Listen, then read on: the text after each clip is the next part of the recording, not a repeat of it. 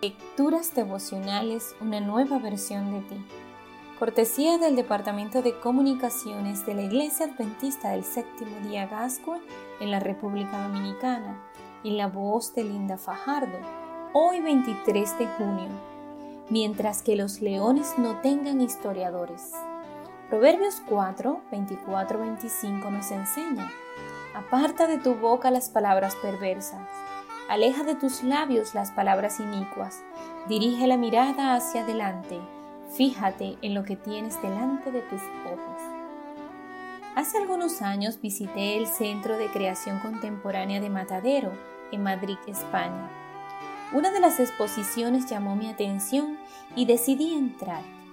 El título estaba basado en un proverbio africano. Hasta que los leones no tengan historiadores, las historias de cacería seguirán glorificando al cazador.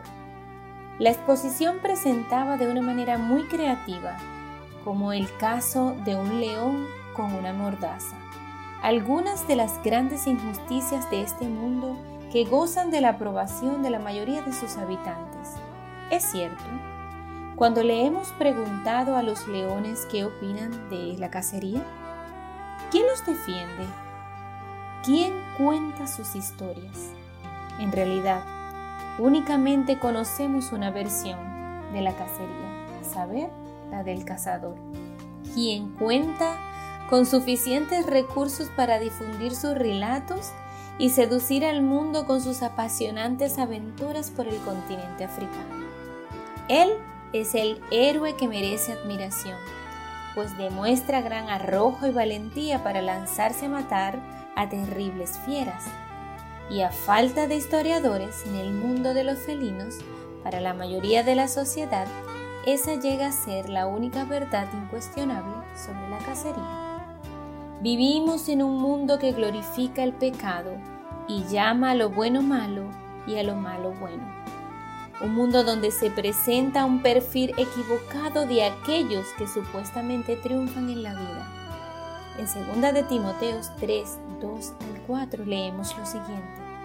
Hombres amantes de sí mismos, avaros, vanagloriosos, soberbios, blasfemos, desobedientes a los padres, ingratos, impíos, sin afecto natural, implacables, calumniadores, intemperantes, crueles, aborrecedores de lo bueno, traidores, impetuosos, envanecidos, que amarán los deleites más que a Dios. Y así millones de personas se abalanzan tras el dinero, los placeres y el poder sin ningún problema en aplastar a quien represente un obstáculo en el camino de la vida.